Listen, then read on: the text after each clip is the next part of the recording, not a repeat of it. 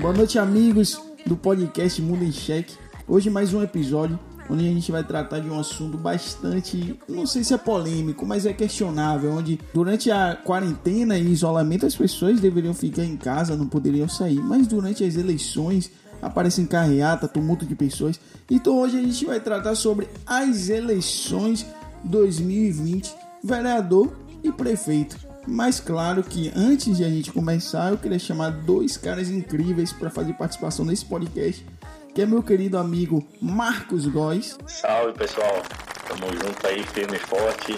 Uma satisfação grande estar aqui participando do podcast, né? Relembrando bons momentos ao lado de você, meu amigo Paulinho, tempo de conexão Celtic. Caraca, Salve aí. essa rádio era incrível, mano. Era uma resenha, era uma briga, era, era, era decente, era decente. A gente tratava de. Era bom, era bom. História pra contar. Pô, saudade de você, meu parceiro, saudade. Também eu não poderia deixar de fora meu outro parceiro, Eric Pita. Eu já ia chamar de Eric Vieira, mas é Eric Pita. Fala rapaziada, beleza? Boa noite aí pra vocês, bom dia, boa tarde. É um prazer estar aqui com vocês, Paulinho, o famoso Paulinho Phelps. E pode, o Vieira, ele não me ofenda não, que o Eric Vieira é um cara sensacional. É, ficou. Estudei com ele umas oito anos da minha vida, o cara sensacional, mas estamos aqui pra contribuir, estamos aqui pra somar, e é isso aí. Ficou marcado no nosso coração aquele cara, velho. Roda a vinheta aí, meu editor. Tamo junto. Eu não entendi o que ele falou.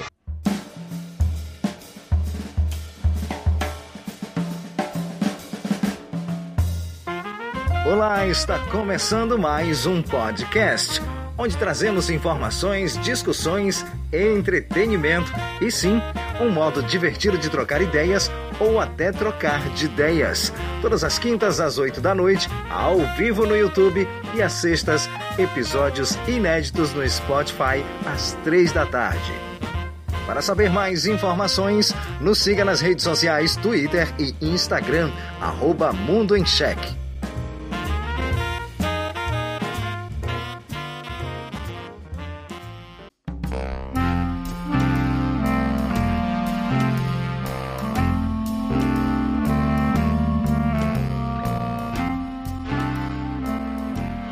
Voltando ao assunto aqui, iremos tratar novamente sobre a questão das eleições.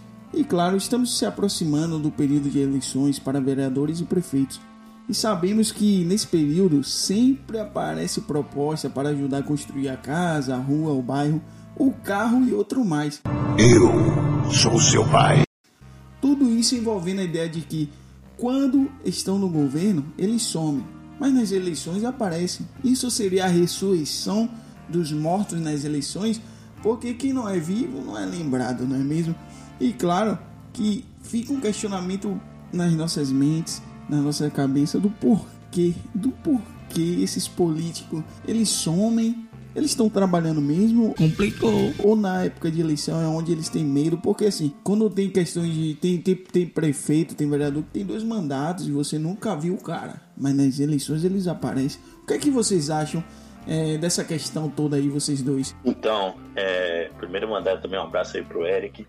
Satisfação poder estar aqui dialogando com vocês. Acho que o primeiro ponto que a gente tem que falar, assim, pessoal, é que política não é bicho de sete cabeças. Nada a ver, irmão. E eu acho que o podcast aqui já tem feito esse trabalho de mostrar que política é para ser discutida mesmo, é para dialogar.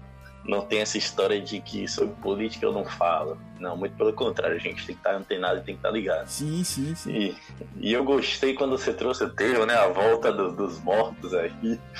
Porque em eleição todo mundo reaparece, né? Aí você começa a Rapaz. passar pelas ruas, você começa a ver obra de recapeamento, é, etc. Que merda? E aí você começa a falar, nossa, porque a eleição tá chegando, as coisas mudaram.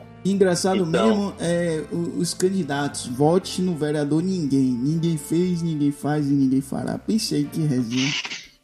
Então morre, diabo! Pois é. Mas assim, só para dar esse pontapé inicial, tem muita coisa pra gente falar nesse aspecto. Eu acho que o primeiro ponto, assim, é a gente perceber que a política ela influencia em tudo na nossa vida. Não tem como você fugir disso.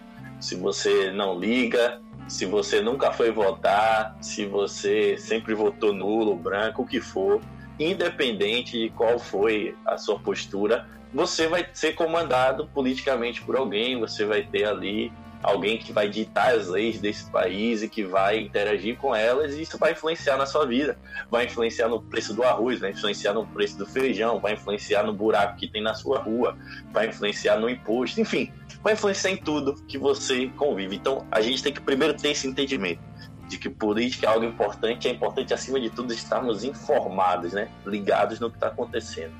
E aí, em tempo de eleição, isso aí duplica, porque o que, é que acontece? Esse renascimento ocorre e como muitas das pessoas, acho que, né, felizmente a maioria da sociedade, eu não digo nem só de Salvador, da Bahia, mas brasileira, se porta de uma forma de não dar importância devida à política, a gente não lembra quem votou, a gente não acompanha o trabalho dos políticos sim, ou sim. trabalha naquela máxima de que todos vão roubar e etc. Então, quando chega na eleição, você acaba muitas vezes sendo essa massa de manobra ou achando que quando você votar nulo você vai estar tá fazendo a diferença aqui para quem sabe de política não, né? Se você votar nulo você não está fazendo diferença nenhuma, porque quem está ganhando nos votos vai continuar ganhando mesmo com o seu voto nulo. Rapaz, eu concordo bastante com o Marcos falou, velho. Já vou pedindo perdão aí, Marcos, pela falta de educação também. Esqueci de saudar você. Não! Prazer ficar bater esse papo aqui com vocês. Tamo junto. Mas eu gostei muito do que você falou, cara. Porque muitas vezes essa cultura de que o meio político é um chiqueiro e que você não deve entrar, você não deve ir, botar dele em política, senão você vai se. Ele nasceu diretamente disso que você falou, de que política não se discute. Se a gente nem discute política, imagine se envolver com política. Se nem é o primeiro passo, que é, a, que é a conversa, que é o diálogo, a gente consegue ter. E aí, por conta disso, a gente chega num nível político que é lamentável, né?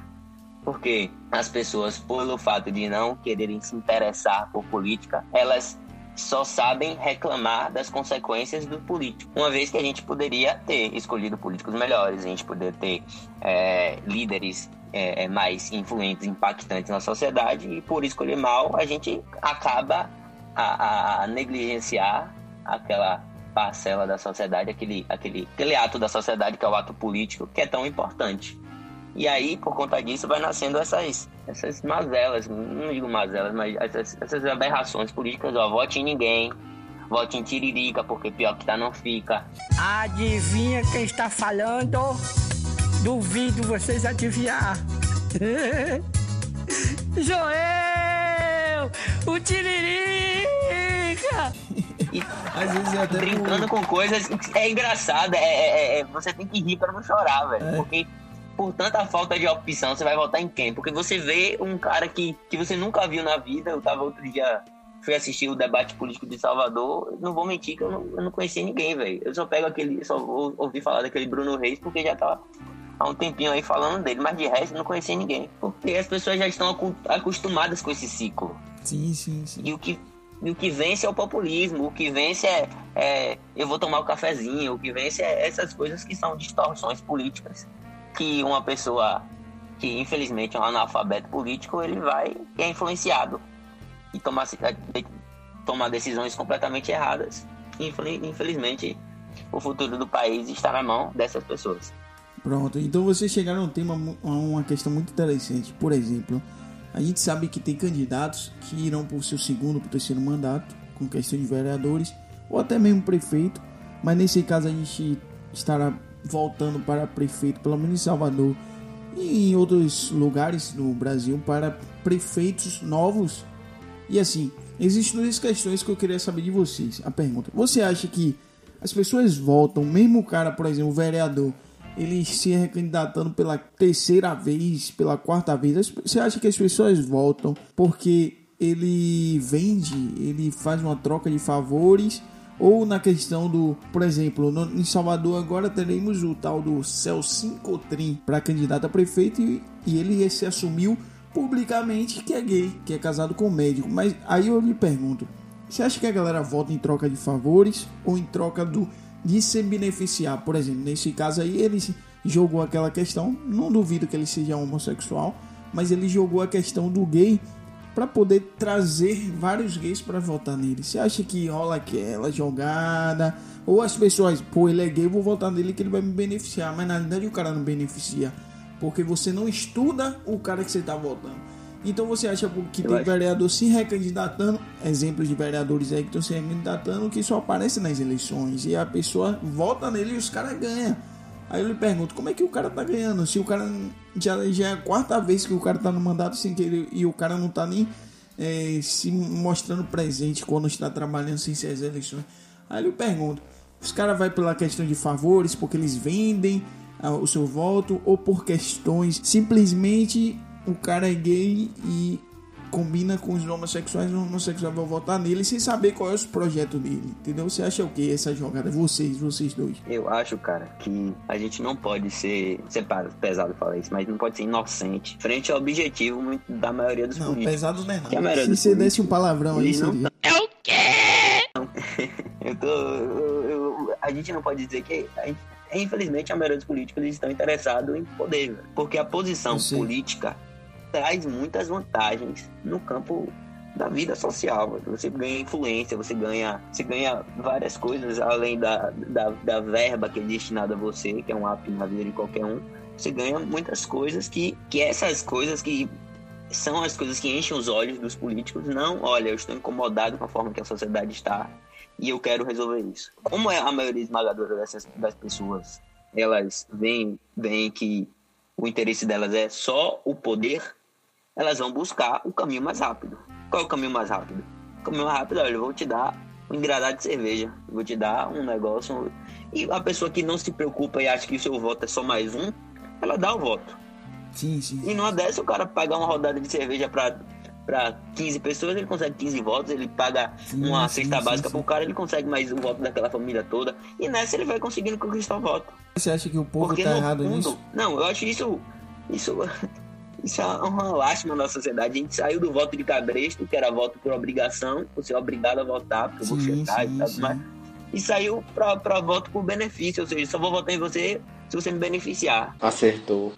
O engraçado, o engraçado é que essa mesma galera que é comprada pelos votos é a mesma galera que questiona que todo político é ladrão. E é, velho, o pior é isso, porque o cara, ele, o cara ele tem um poder na mão, não só através do voto, mas através da influência.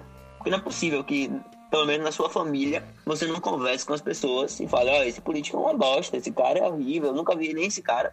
E é, é- é mais inadmissível ainda no segundo. Na segunda década do século XXI, porque a gente tem internet, atividade, e mesmo com a pandemia, só ficava isolado quem quer, porque você tem Zoom, você tem, você tem ligação, você tem WhatsApp, você tem Instagram, você tem várias, vários meios de comunicação que conectam as pessoas. E mesmo assim você não viu um político falar de nada. E o debate É. anteriormente é: olha, a gente vai ser prejudicado porque não vai poder sair às ruas, vai ter pouco tempo de eleição. E agora nem existe mais esse debate, porque tá todo mundo na rua. Essa problemática ela parece ser bem simples, né? mas ela é muito profunda e muito ampla. Em que Verdade, sentido dessas, dessas perguntas e como o Eric falou bem aqui, você aí que está que tá ouvindo a gente pode estar ligado.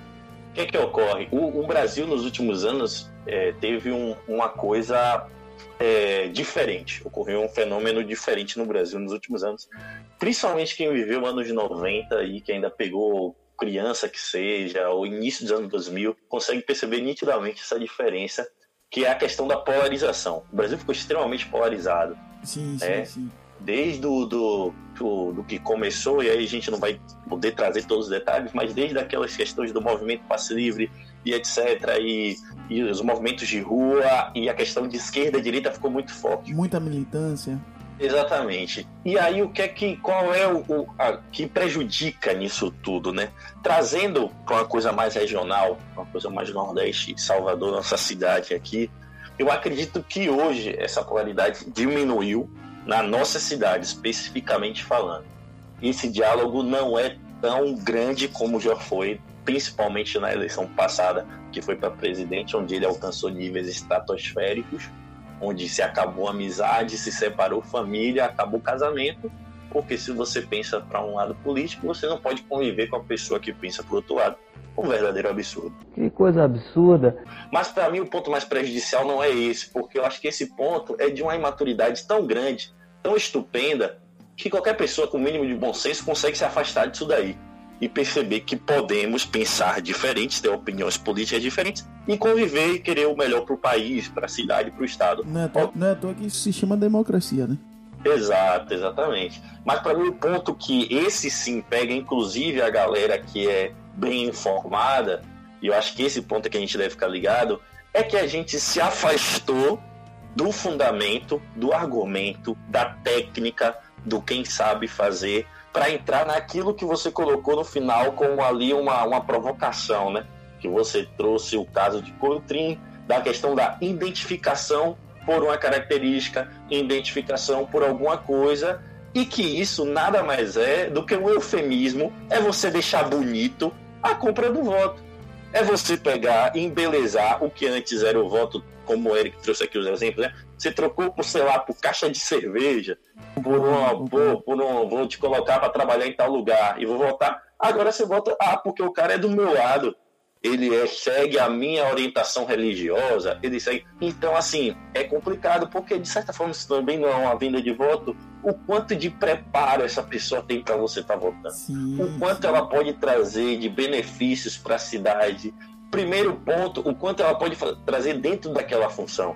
E aí, esse ponto da, de você ir apenas por uma orientação, e qualquer que seja essa orientação que você escolhe, para basear essa identificação que você tem no candidato e excluir todo o resto que importa muito, denota essa ignorância da sociedade quanto ao que muita gente, vamos ser sinceros, não sabe o que um vereador faz. Não sabe separar o que um vereador no legislativo faz para que um prefeito no executivo faz. São funções completamente diferentes. Completamente diferentes. E muita gente nem sabe disso, mas ela se identifica com o candidato por diversos motivos, e muitos por motivos meramente financeiros, meramente de alguma ajuda, o famoso tomar lá da cá, e outras pessoas por outras razões. Mas é esse estudo, é essa aplicação, é entender, poxa, eu acho esse cara preparado para estar no legislativo da minha cidade, porque ele é um cara que entende disso, entende daquilo, tem um histórico com isso, com isso, isso, isso. Isso não existe. Isso é muito raro. Então você vai perguntar para. Eu faço esse desafio a você que está ouvindo a gente. Fala com amigos seus, fala com seus familiares, e começa a perguntar a eles por que você vai votar em tal candidato. Não interessa, isso é problema meu. Sensacional. Faça essa pergunta. Se você fizer esse teste, você vai ver. Quase, assim, um número muito pequeno de respostas vai trazer algum argumento técnico. Muito pequeno. Muito pequeno. Vai ser, ah, porque ele, ele carrega o movimento tal. Ah, porque ele representa tal coisa. Isso é válido? Ok. Eu não estou dizendo que isso é, sim, sim. não é válido, não. É válido sim. Mas não pode ser só isso não pode ser só isso. A gente tem que partir para uma política melhor e o único caminho é esse. E porque eu acredito que tem gente querendo fazer coisa boa.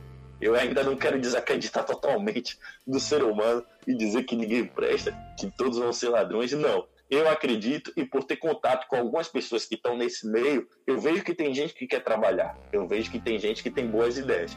Mas nem sempre essas pessoas têm a oportunidade devida muito porque nós estamos fazendo esse trabalho de votar por mera identificação ou por tomar lá da cá e não por um critério técnico, por um critério científico, por um critério de eficiência. Eu acho que esse é o ponto maior, eficiência. Pronto, sensacional, pô. Caraca, se vocês dois se candidatar, um para prefeito, outro para vereador, voto nos dois. Voto nos dois. cobrar, hein?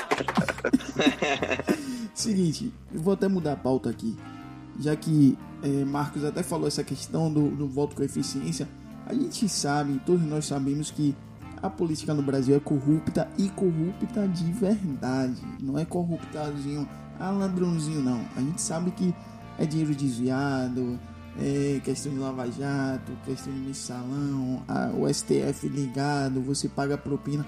A gente sabe várias outras questões que a gente tem em mente.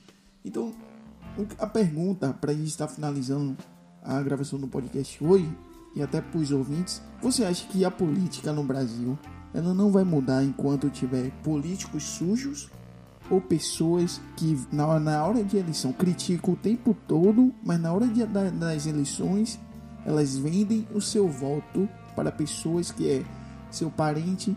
Ah, é meu parente, ele pode me arranjar emprego, mas você sabe que aquele cara ali não presta, mas é só porque seu parente vai te arranjar emprego ou porque é seu vizinho vai te arranjar emprego e você sabe que aquele cara não presta, entendeu? Ou por questão de que, mesmo que não seja nada seu, mas aí você vendeu, disse que vai trabalhar pro cara tal, você acha que a corrupção no Brasil não vai acabar por causa dos políticos em si, ou por causa das pessoas que na, época, na hora da eleição elas vendem seu voto por qualquer micharia, por qualquer bar, bargatela? Eu acho que a gente tem que entender o seguinte. Eu já vi muito disso no interior. Não sei se você já tiver esse contato no interior.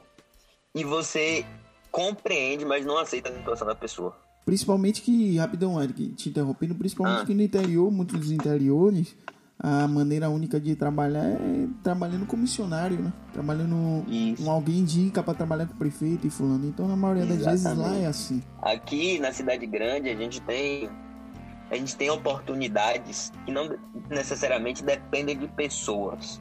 Quando você já nasce onde o prefeito é de uma família que já é de prefeitos há tanto tempo, onde você passa, por exemplo, você vai na ilha, você vai aqui na ilha, você vai ver o cara é dono de quase tudo. A mesma pessoa é dona de vários setores. Você começa a entender que existe uma certa dependência. Então você precisa, de certa forma, quebrar uma estrutura de, de poder que se, que se deu a um certo, um certo grupo de pessoas que se estabeleceu para que isso se assente para outras pessoas. Como é que eu posso como é que eu posso explicar isso melhor que eu estou dizendo? Por exemplo, eu vi lá no interior um cara que falou: olha, eu tava morrendo de fome, eu tava desempregado, esse cara foi e me ajudou, eu vou votar nele. Eu sei e tenho certeza absoluta que esse não é o motivo mais plausível para votar em alguém. Mas infelizmente, porque a maior parte do nosso povo é ser pobre, não ter as oportunidades que a gente tem.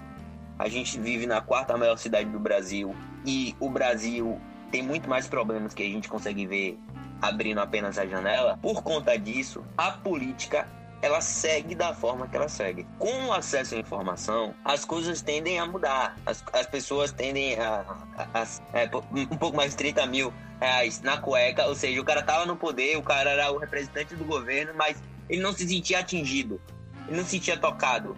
E por, porque muitas vezes essas pessoas participam dessa casta dos intocáveis, eles se sentem no poder de agir dessa forma. Mas ele não contava com o poder do Ministério Público, ou seja, do, do povo, certo? Que é um poder independente, Que é exercer falho, é esse falho trabalho também. de controle, né, de regulagem. Perfeito. É, essa pergunta, Paulo, que você trouxe, ela é muito complicada, né?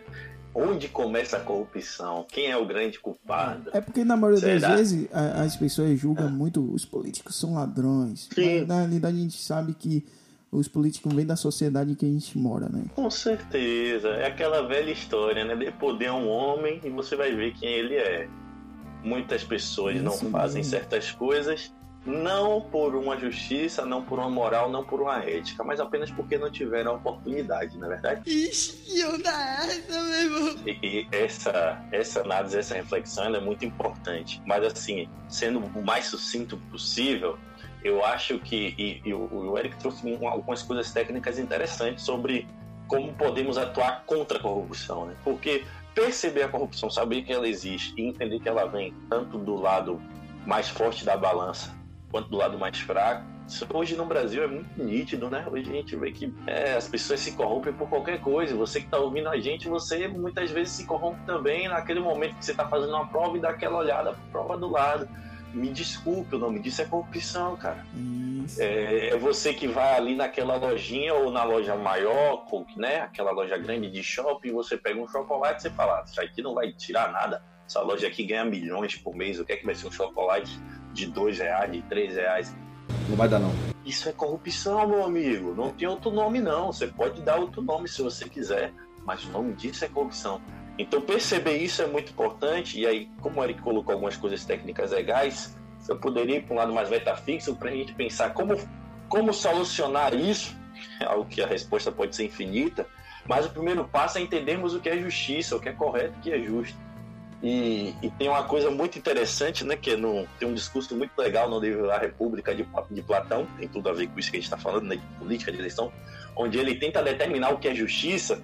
E um camarada discutindo com Sócrates fala assim: que justiça é bom para com os bons e maus para com os maus. E Sócrates discorda disso, né? Porque ele fala o seguinte: vem cá, o fogo, qual é o papel do fogo? O papel do fogo é queimar. se ele vai estar em contato com o bom ou com o mal, ele vai queimar do mesmo jeito, na é verdade. É, assim também a água. A água sempre vai molhar. Pode ser uma pessoa boa, uma pessoa mal, ela vai molhar. Então, o que é justo é justo. Independente se é para uma pessoa boa ou se é para uma pessoa mal, independente de qual seja a circunstância. E isso deve vir para nós desde as pequenas coisas.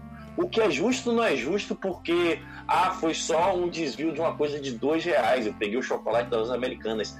É injusto. Não importa se você pegou o chocolate das lojas americanas ou se você guardou 30 mil na cueca. É errado do mesmo jeito. Óbvio que com punições diferentes, mas está errado. Precisamos ter essa consciência, né? Essa consciência que tem muito a ver com a educação, que sempre vai estar atrelado também à política, a voto e tudo mais. A educação é fundamental. E aí a gente fala de educação nas diversas áreas, a educação da escola, a educação familiar, a educação de responsável para né, filho, etc. E isso é muito importante, isso tem de ser passado desde muito novo, né? Isso tem que ser solidificado desde muito novo, repetido e, né, entrar por osmose na nossa cabeça que o correto é correto, que a moral é a moral, independente de circunstância é, é, é, criando esta geração, uma sociedade que pensa assim, que seja educada assim, que a gente pode começar a pensar diferente, porque no final das contas o modelo é representativo, né? Nós votamos. Se esses caras estão lá, se um um bendito, vou chamar assim para não ter que usar outro nome aqui pejorativo, bota 30 mil na cueca, a gente vai imaginando quanto esse cara não já roubou, porque ele tá no seu sexto, sétimo mandato. Na verdade, Se tô... esse cara tá. Na verdade, eu tô imaginando como cabe 30 mil ali, mas continua. Essa parte também tem que respeitar. Mas... Essa parte aí, pelo amor, viu? Mas enfim. É, se esse cara tá ali, é porque alguém votou nele, entendeu? Ele não entrou do nada. Ele não chegou na mão grande e virou senador. O mesmo Ele povo que teve votos e milhares de votos. Então é da gente se perguntar quem são essas pessoas que colocaram um camarada desse? Quem são as pessoas que colocam camaradas assim em Salvador, na Bahia, no Nordeste e que estão fazendo coisas assim piores? Aqui eu relembro o caso, por exemplo, que a gente teve de Gedel né, aqui do nosso lado. A gente não precisa ir para longe não. E eu lembro do Foram achados milhões na casa do cara. Então você fica pensando, pô, esse cara chegou onde ele chegou porque teve gente votando nele. E eu lembro porque do nosso. indo lá e, e, e, dando poder a essa pessoa fazer o que fez. Então Nossa. devemos já pensar isso. É a partir do momento que eu acho besteira, que eu acho uma coisa banal, eu olhar do lado e ver a resposta na prova de quem tá ali do meu lado, eu também vou começar a achar besteira colocar 30 mil na cueca. É, parece absurda essa conexão, mas no fim das contas, quando você convive com política, você vê que não é nada absurdo. Eu não duvido que esse senador que colocou 30 mil na cueca começou assim, pescando numa prova, Sim, colocando num- é, coisa onde não devia, roubando ali, roubando acolá, e de repente ele chegou nesse papel muito maior. E com o poder, ele só vai mostrar o que ele já tem dentro dele, dentro dele, né? Não é porque ele tem poder que ele vai melhorar. Muito pelo contrário. O próprio ditado fala, né? A ocasião faz o ladrão. Com a oportunidade, você, se você tem a oportunidade de roubar um real, você só rouba um real. Mas se você tiver essa oportunidade de roubar um milhão, de um em um real você vai chegar a um milhão, né? Você vai roubar um milhão assim que você tiver a oportunidade.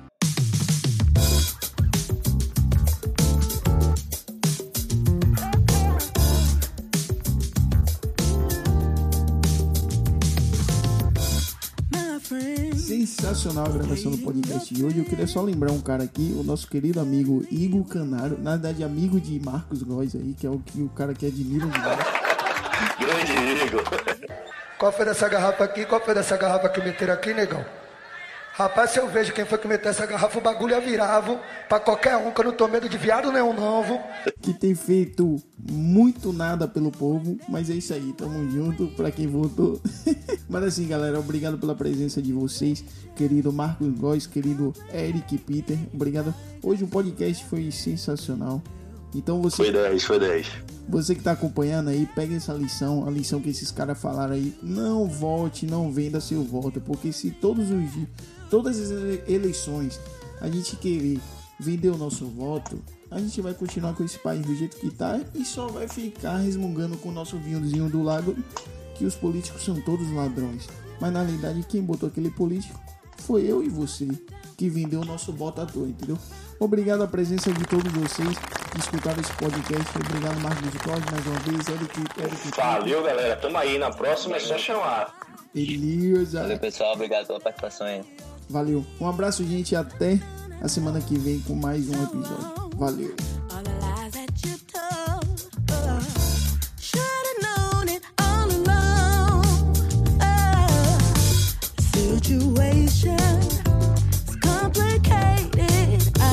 so wrapped up